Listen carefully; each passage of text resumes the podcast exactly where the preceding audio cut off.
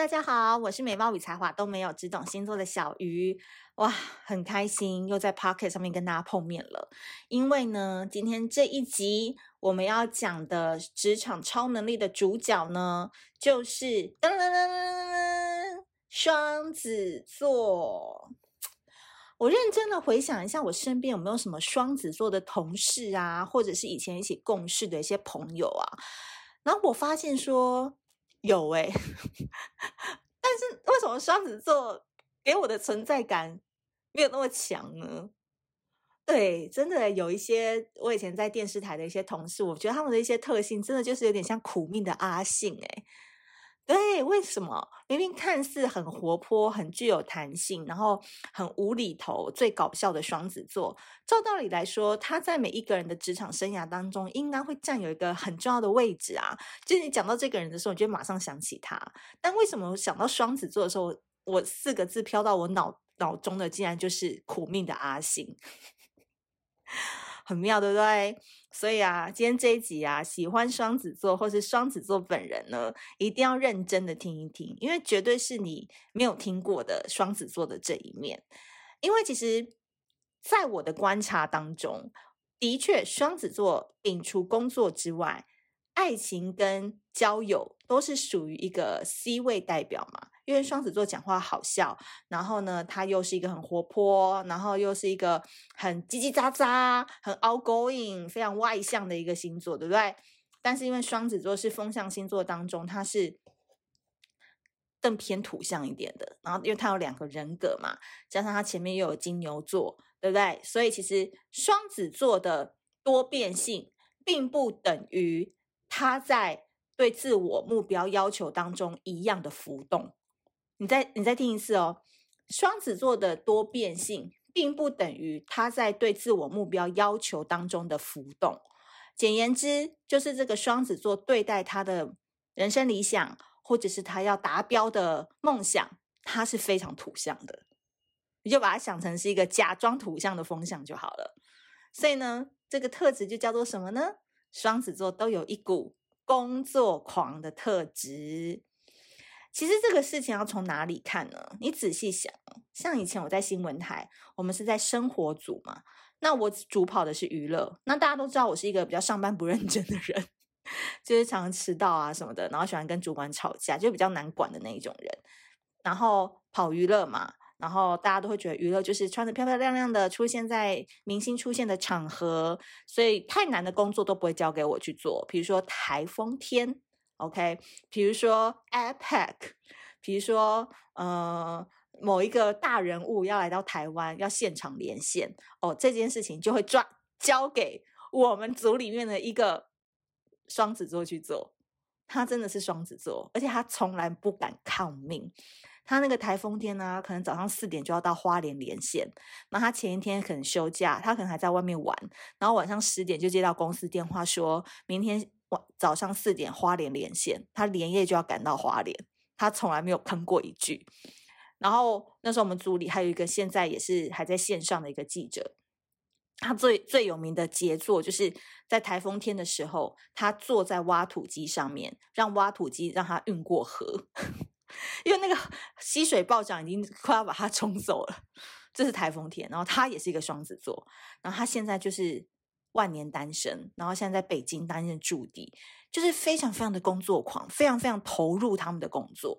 所以双子座真的就是不是像你想的那样，诶，在工作上常常换工作啊，常常抱怨啊，没有诶，我觉得双子座真的很可怕诶，因为从一个点就可以看得出来哦，他们其实很少请假。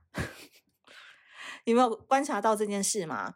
光是这一点就让我非常的佩服，因为。要我每天让闹钟叫醒自己去上班是多么不容易的事情，但双子座却很愿意成为公司当中最早开门的那个人，比扫地阿姨还要早到。所以双子座这股奴性哦，真的在企业文化当中，真有时候就是会被吃得死死的，就是这个样子。只是说，因为我们当时想到双子座的时候，我们都会觉得说，因为他们平常太爱开玩笑了嘛，太喜欢在群体当中耍白痴啊。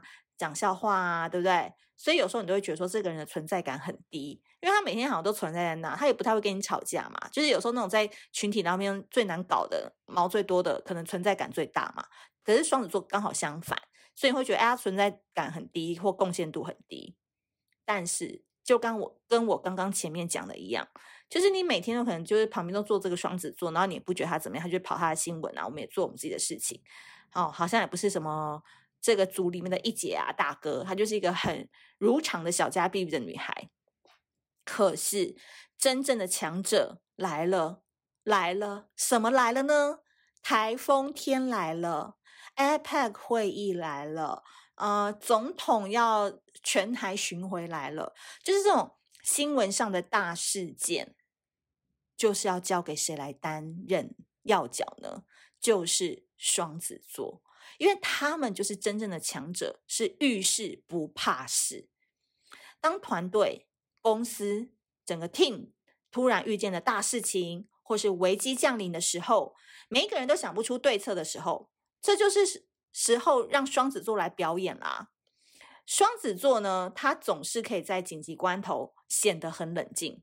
真的，你说如果是我。晚上十点，我还在外面玩耍，然后接到公司电话，说明天四点要去花莲连线，我就会跟公司说，我没办法去，诶，就是我可能可以找别人吗？你可以找小花去吗？不一定要找我，对，我我是会完全拒绝的。但是双子不会，双子就说，哦哈，是哦，那怎么去啊？好好好好好好，那我知道了，好，然后他就马上拎包包回家，好，整理行李。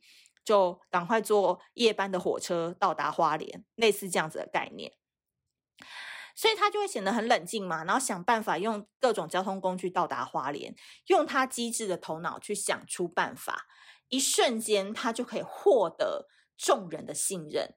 然后有时候在企业当中哦，他也会因为大事情来临时，他不怕，他冷静的去处理、分析，给出方案，解决大家的疑惑，安抚大家的心。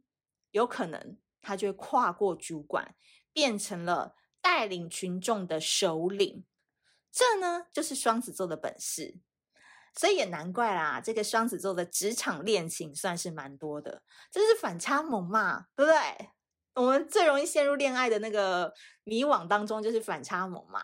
就平常看他跨萌嘛，没什么。可是真的大事情来的时候，双子座的魅力就来了。他真的就是可以把所有事情都安排得服服帖帖的，然后瞬间人气爆棚。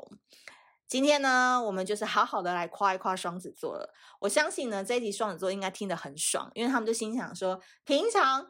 苦干实干，终于有人把我们的这个优点讲出来了，终于有人知道我们的超能力在哪了，对吧？所以呢，希望各位双子座、双子宝宝们，好好的来我们的挖贝募资平台上面，给小鱼老师一个支持，好不好？好不好？你们赚的钱来抖那一下我们的二零二二年今日宜小聊沉浸式日历，十月二十八号就要。停止募资了，这个月真的日历大战有点辛苦，所以希望双子宝宝们明年呢，可以把这个日历放在你们的办公桌前，放在你们的玄关前，放在你们的床头前都好，都 OK，或是可以团购起来，一起送给亲朋好友啊、姐妹淘啊，年底当做是圣诞礼物，都是非常好的选择哦。好的，今天我们就讲到这边啦。如果你喜欢这一集内容的话，记得苹果 iOS 系统要给我们五星好评。那我们下次见，拜拜。